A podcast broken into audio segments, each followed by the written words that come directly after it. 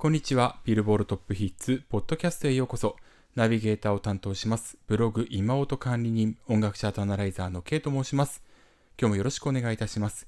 2023年10月11日夕方4時台に録音をしております。199回目のポッドキャスト、最後までよろしくお願いいたします。さて、えー、まず冒頭で、えー、告知させてください。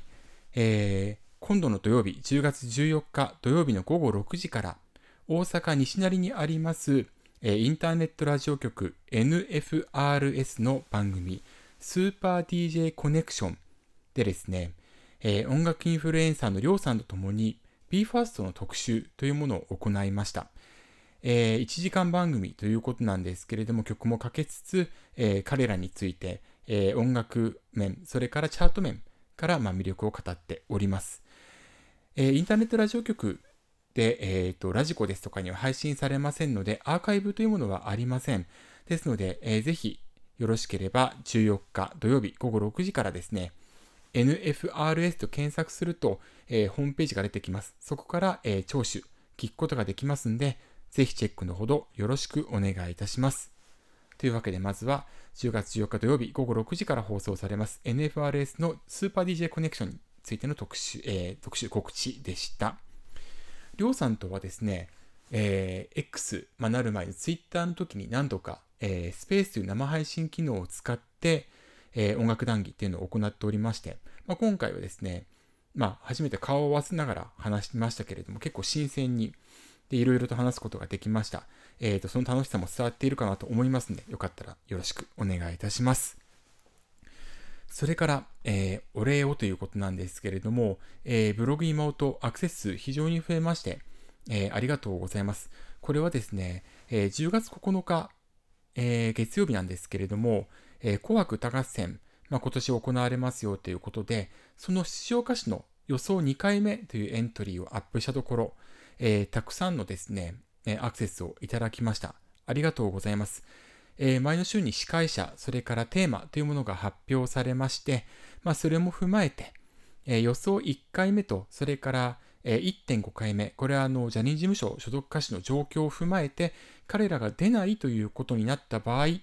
ということで、1.5回目っていうのを書いたんですが、今回2回目の予想は1.5回目をベースにしたものとなっております。えー、よろしければぜひともご覧いただければというふうに思います。で、あのー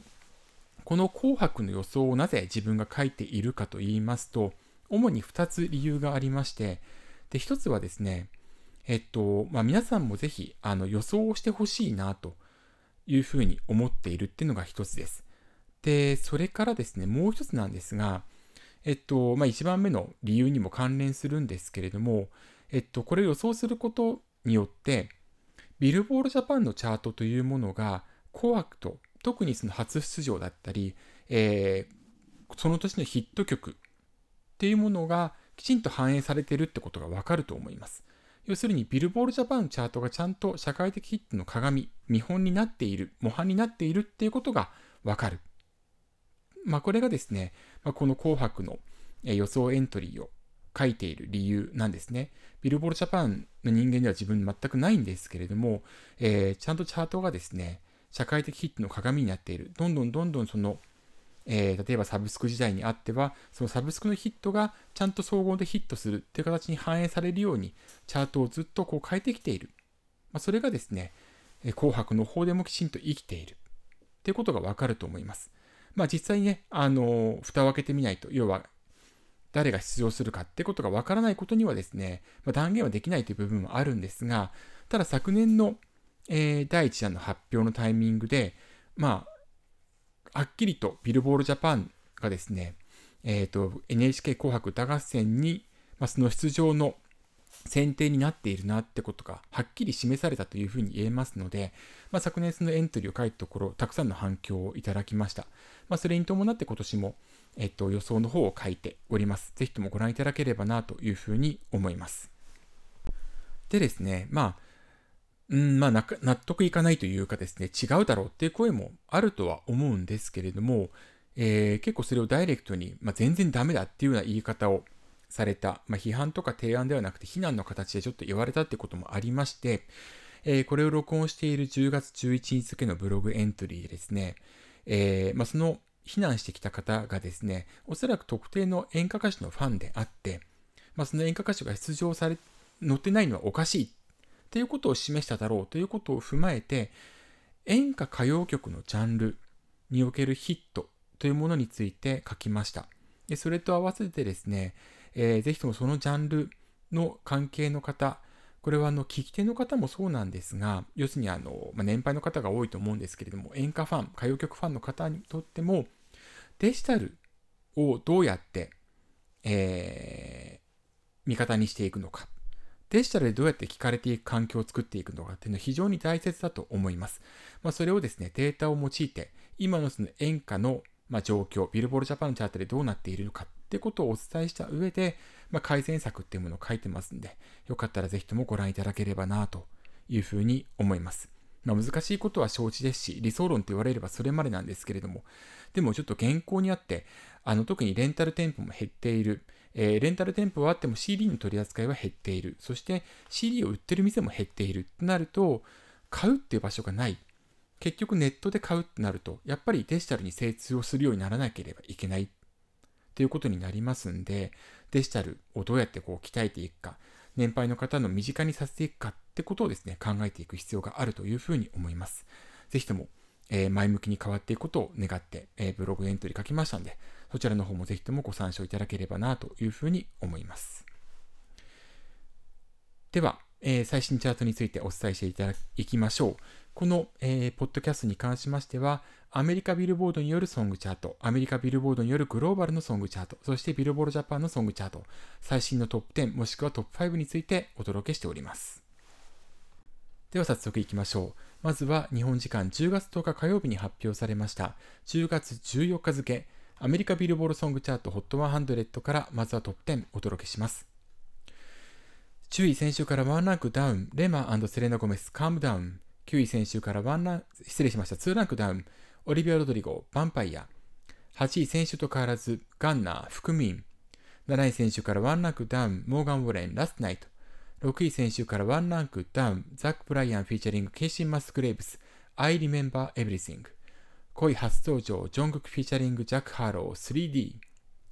4位、先週からワンランクダウン、ルーク・コムズ、ファストカー。3位、先週からワンランクアップ、テイラー・スウィフト、 Cruel Summer。2位、先週と変わらずシザ、 Snooze、そして1位は先週と変わらず通算3週目のナンバーワン獲得です。ドージャキャット、 Paint The Town Red。以上、10月14日付アメリカビルボードソングチャート HOT100 からトップ10お届けしました。というわけで、ドージャキャット、 Paint The Town Red 2週連続通算3週目の1位ということになりました。この曲なんですけれども、えー、ストリーミング前の週から15%、比較的大きく下がっています。それからダウンロードも9%下がっているんですけれども、ラジオは一方で18%上がっておりまして、3週連続でトップエアプレイゲイナーを獲得していると、えー、非常に伸びているという状況が続いています。まあ、ですので、デジタルが弱くなったとしても、えー、ラジオの方がまだピークを迎えていないということが言えると思いますので、ロングヒットしていく可能性は十分考えられます。そのラジオに関しましては、えー、シザのスヌーズ、総合2位ですけれども、こちらの方が、えー、今回初めて1位ということになりまして、シザはラジオ指標初めての1位を獲得したということになります。そして今回トップ10の中で唯一初登場したのがですね、ジョングクと、え、ジャック・ハローによります 3D です。えー、さっき、えっ、と、アメリカビルボードのチャートの紹介の時にはですね、え、ジョングクジャック・ハローというふうに呼んだんですけれども、正確にはジョングクフィーチャリングジャック・ハローですね。えっ、と、動画の方でもですね、フィーチャリング名義となっているんですけれども、アメリカのチャートの方ではですね、え、アンド名義となっております。えっ、と、こちらの方では、えっ、と、先ほどの方を訂正しまして、フィーチャリング名義で紹介させていただきます。このジョングクフィーチャリングジャック・ハロー 3D なんですけれども、ストリーミング1360万、ダウンロード8万7000、ラジオは310万、となっておりまして、ラジオの方で、えー、は50位未満というふうに思われるんですけれども、ダウンロードの方は1位というふうになっております。これはフィジカルセールスも非常に大きかったということが見受けられます。でさらにはですね、えー、今回の集計期間初日にオリジナルバージョン、それからオルタネートバージョン、さらにはインストゥルメンタルバージョンがリリースされまして、集計期間中の10月2日にはエイジー・クックによるリミックス、それからクリーンバージョン、さらにスピードアップバージョンとスローダウンバージョンというものが用意されています。まあ、こういったリミックスですとかも、まあ、プラスに作用していると思うんですが、来週のチャートがどうなっていくのか、その辺が気になるところです。ラジオが伸びていかなければ、えー、翌週以降、所有指標が下がっていくものというふうに思われますので、その動向にちょっと注視していきたいというふうに思います。まあ、それにしても、えー、コアファンが多くて、それから熱量が高いということもありまして、えー、ジョングク BTS メンバーの中で初めてソロとして複数曲トップ10入りを果たしたということになります。で、そのジョングクのアルバム、えー、この曲、それから、えー、先行でリリースしておりました、えー、ラトートのセブン、えこちらも収録したアルバムがですね、え11月3日、ゴールデンというタイトルでリリースされるんですけれども、来週以降のアメリカビルボードアルバムチャートにおいては、えー、来週がですね、えー、ドレイクのアルバム、えー、For All the Dogs。翌週には、えー、バッドバニーのニューアルバム。えっ、と、これ現地の言葉なんで、発音間違ったら申し訳ないんですが、ナディ・サベロ・クエバ・パサ・マナママナナですね。こちらがリリース、初登場予定されています。でさらにその2週後には、テイラー・スウィフト1989の再録版、テイラーズバージョンがそしてその翌週に先ほどお伝えしましたジョングックのアルバムゴールデン。こちらが初登場予定となっております。アメリカのアルバムチャートに関しましては、日本にはない、えー、動画再生を含むストリーミングのアルバム換算分、それから単曲ダウンロードのアルバム換算分というのが含まれるんですが、これは、えー、ストリーミングの方はソングチャートにも波及しますんで、来週以降、ドレイク、バッドバニー、一周置いてテイラー・スウィフト、そしてジョングクのアルバム収録曲がおそらく複数、もしくは大挙、ソングチャートにエントリーするものというふうに思われます。で、そうなるとですね、注目しなければいけないのは、アメリカビルボロソングチャートには新陳代謝を目的としたリカレントルールというものがあります。で、これがですね、21週目以降に50位以下に落ちた場合、それから53週目以降に26位以下に落ちた場合、ソングチャート HOT100 から外れるというルールがあります。で、ドレイクの、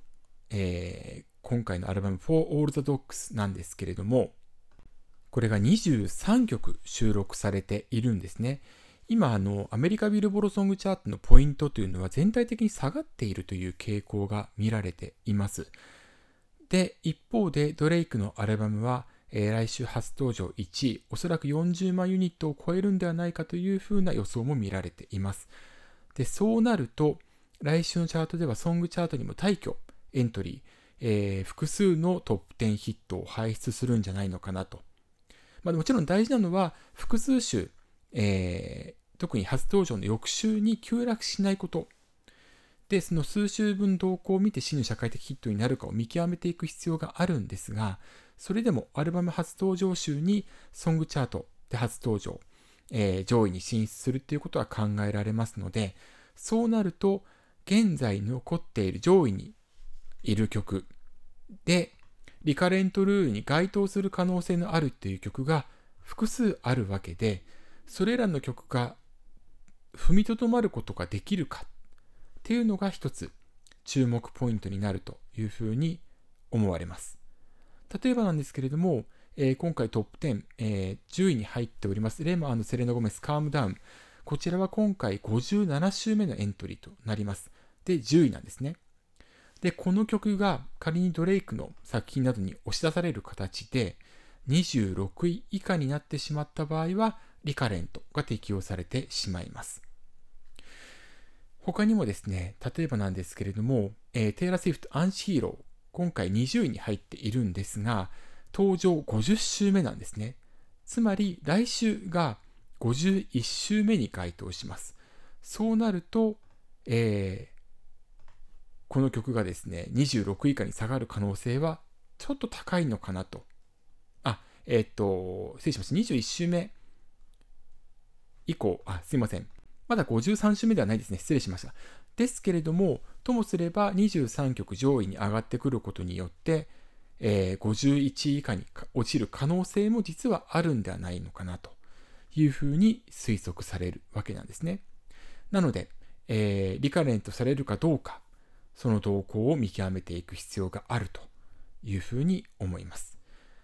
そしてさっきも言ったように、ドレイクのみならずバッドバニー、一周明けでテイラー・スウィフト、ジョングクといったような作品が入ってきますんで、えー、ソングチャートしばらく安定はしないということが言えると思います。ちなみにバッドバニーなんですけれども、えー、前作がですね、2022年度のアメリカビルボロアルバムチャート年間を制しているわけですから、えー、そういったことも踏まえれば、なおのこと、ソングチャートでも上位に進出する可能性が高いというふうに思われますので、動向を注視していきたいというふうに思います。というわけで、えー、続いてアルバムチャートじゃないですね、えー、グローバルチャートについてもチェックしていきたいというふうに思います。10月14日付、グローバル200のトップ5です。5位、テイラー・スウィフト、 Cruel Summer。4位、テイト・マクレイ、 Greedy。3位、ジョングク・フィーチャリング・ラトー、7。2位、ドージャ・キャット、 Paint The Town Red。1位はジョングク・フィーチャリング、ジャック・ハーロー、3D となりました。そして、グローバル200からアメリカの分を除いたグローバル Excluding です。こちらのトップ5は、5位、ケニア・グレイス、 Strangers。4位、テイト・マクレイ、 Greedy。3位、ドージャ・キャット、 Paint The Town Red。2位、ジョングク・フィーチャリング・ラトー、7。1位がジョングク・フィーチャリング・ジャック・ハーロー 3D となりました。というわけで 3D、グローバル200、それからグローバルエクスクリーディング S どちらもナンバーワンでの初登場ということになりました。えー、これによってですね、BTS のソロとしてのトップ10ヒットは、グローバル200では9曲となりました。そして、グローバル Excluding US の方では、えー、こちらの方がですね、13曲ということになっております。さらに、グローバル200からアメリカの分を除いたグローバルエクスクルーディング S に関しましては、えー、ジョングクがワンツーフィニッシュを達成しているということです。で、このワンツーフィニッシュなんですけれども、えー、ソロ歌手としては初めてと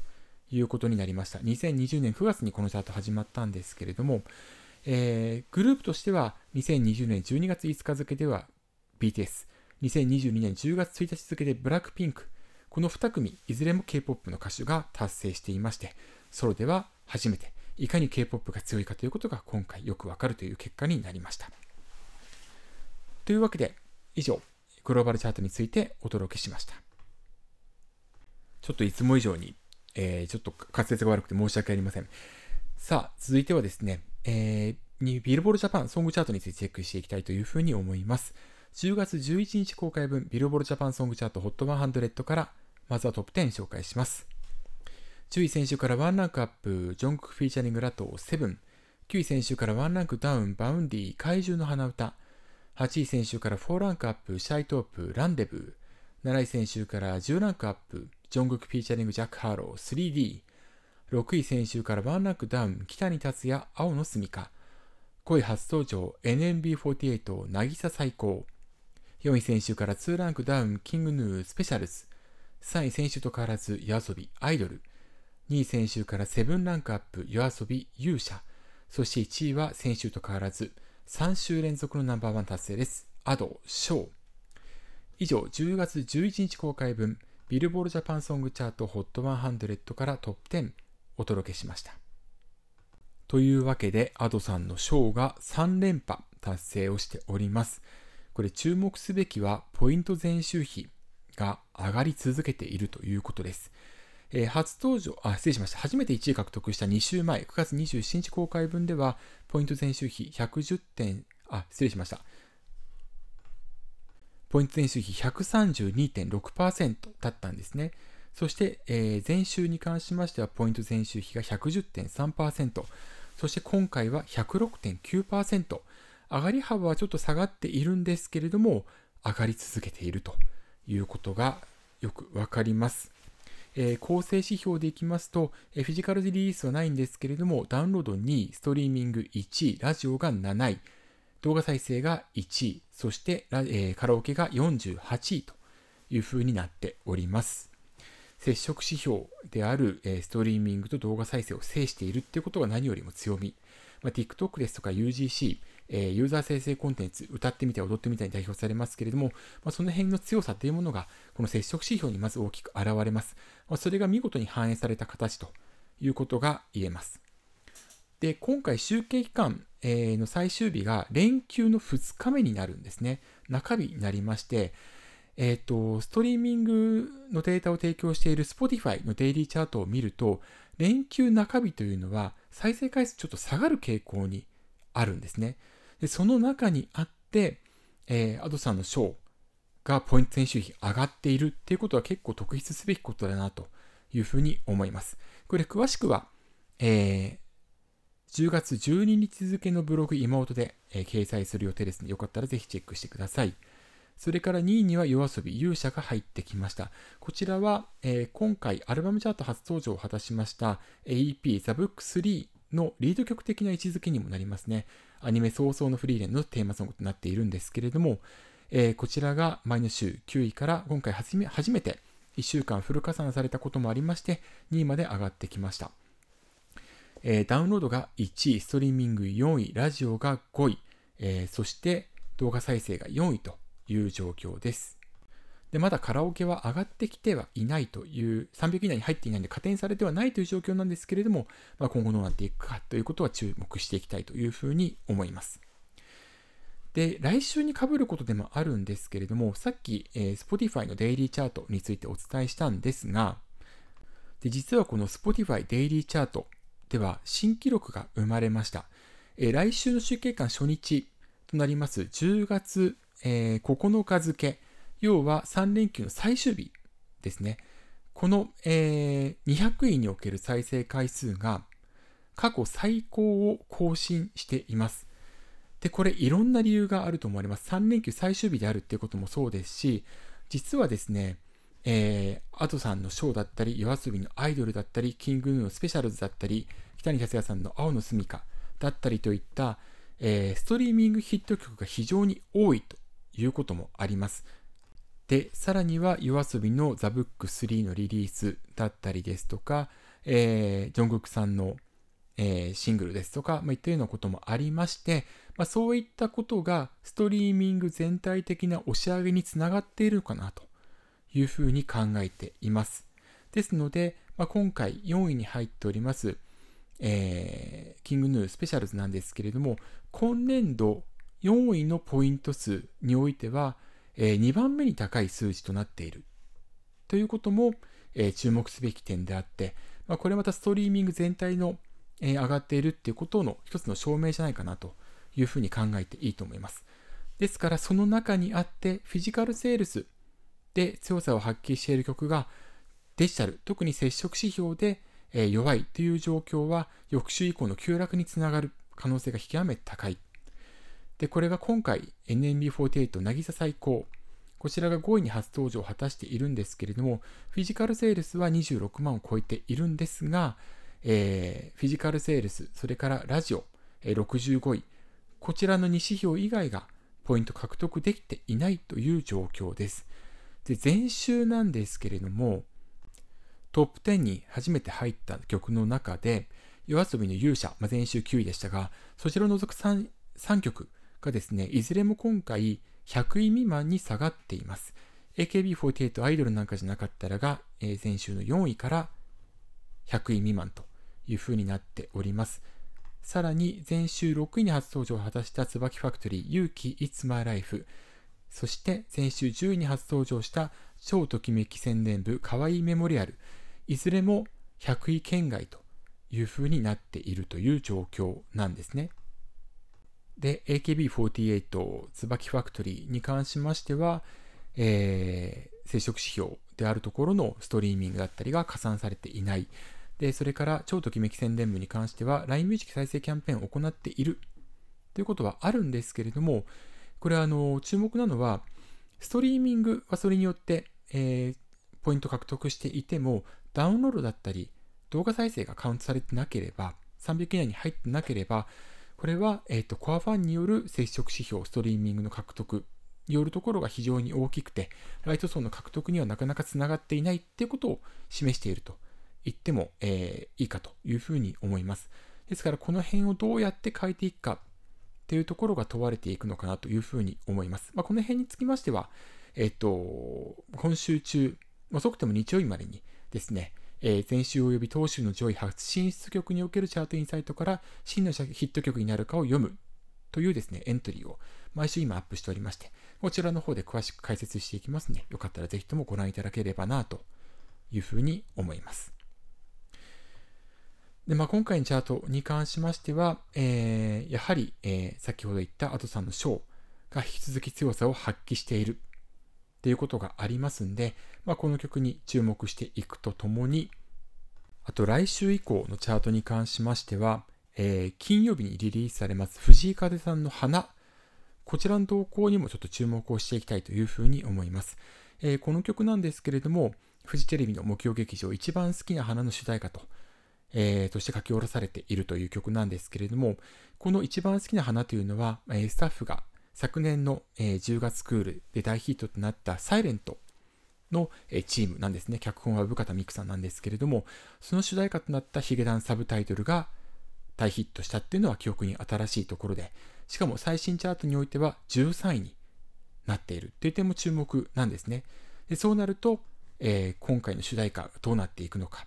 というところに注目をしていきたいというふうに思います。まあ、このドラマが海外で展開されるかどうかというのも非常に気になるところではあるんですが、まあ、藤井風さんを起用している段階できちんとその点は意識をしているだろうというふうには思っていますけれども、えー、その辺にもちょっと注目して来週以降の投稿を見ていきたいというふうに思います。ちなみに金曜日リリースっていうのはアメリカビルボードのソングチャート、それからアメリカビルボードによるグローバルのソングチャートの集計期間初日にあたります。それからビルボールジャパンが、えー、木曜日に発信をしております。新しいチャート、グローバルジャパンソングスエクスクルーディングジャパン。こちらについても金曜が初日になっておりますんで、さあどうなっていくのか。えー、花の動向も含め、えー、失礼しました。花ですね、の動向も含めて注目をしていきたいというふうに思います。というわけで以上、10月13日、10月11日付、10月11日公開分ですね、ビルボールジャパンソングチャート HOT100 からトップ10お届けしました。やり直しが効かないポッドキャストであり、えー、さらにちょっと体調の、えー、ちょっと万全ではないんで、閉じるところが多くて申し訳ありませんでした。えー、来週もぜひお聴きください。えー、ちなみに来週、えー、じゃないですね、今週14日、NFRS のスーパー DJ コネクションという番組に出演します。14日午後6時から1時間です。NFRS と検索して、えー、ホームページから聞くことできますので、ぜひともよろしくお願いいたします。というわけで、ビルボールトップイツポッドキャストをお届けしました。ここまでのお相手は K でした。また次回お会いしましょう。さようなら。